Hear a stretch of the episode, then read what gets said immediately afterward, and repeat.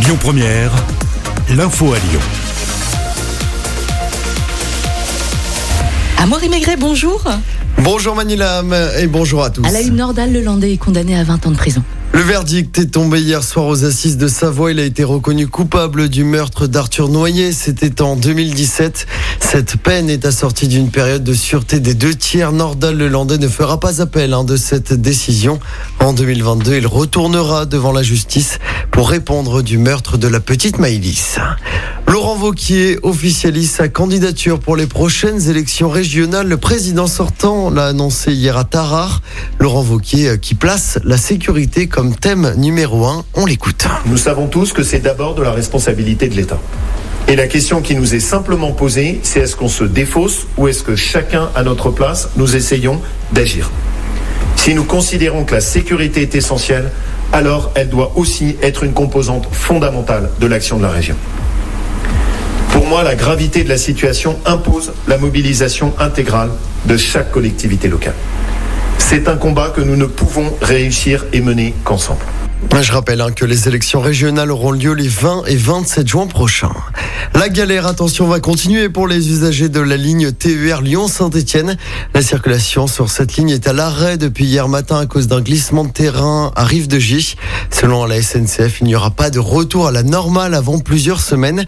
Les usagers peuvent tout de même hein, emprunter des TER depuis Perrache, jusqu'à Givors, où des cars ont été mis en place pour rejoindre Saint-Etienne. Dans la métropole de Lyon, l'opération à chacun son vélo aidé et enclenché. Oui, à partir de l'automne prochain, une flotte progressive de 10 000 vélos sera mise en place dans la métropole. Ces vélos seront prêtés gratuitement aux jeunes résidents du territoire âgés de 18 à 24 ans.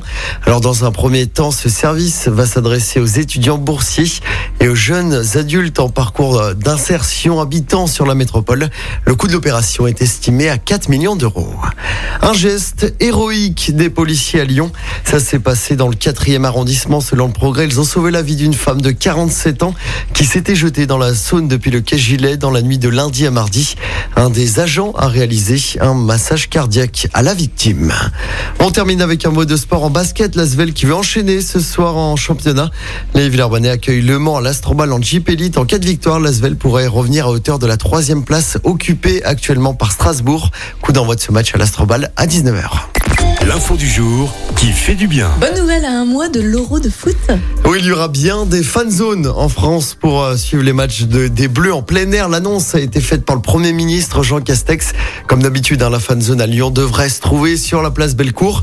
Alors la gestion de l'affluence devrait se rapprocher de celle des lieux sportifs. 65% de la capacité d'accueil avec un pass sanitaire obligatoire au-delà des 1000 personnes.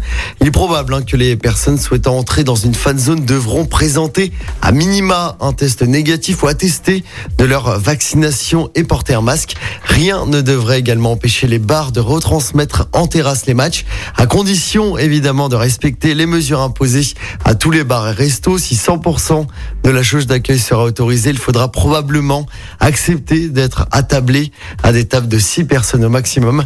Je rappelle que l'Euro débute le mardi 15 juin pour les Bleus avec un match, un gros match contre l'Allemagne. J'imagine que tu vas être euh, très impatient. Et toi aussi. Bah oui, forcément, je serai avec toi. Ah, mais Amaury, on se retrouve à 7h30. À tout à l'heure. Tout à l'heure.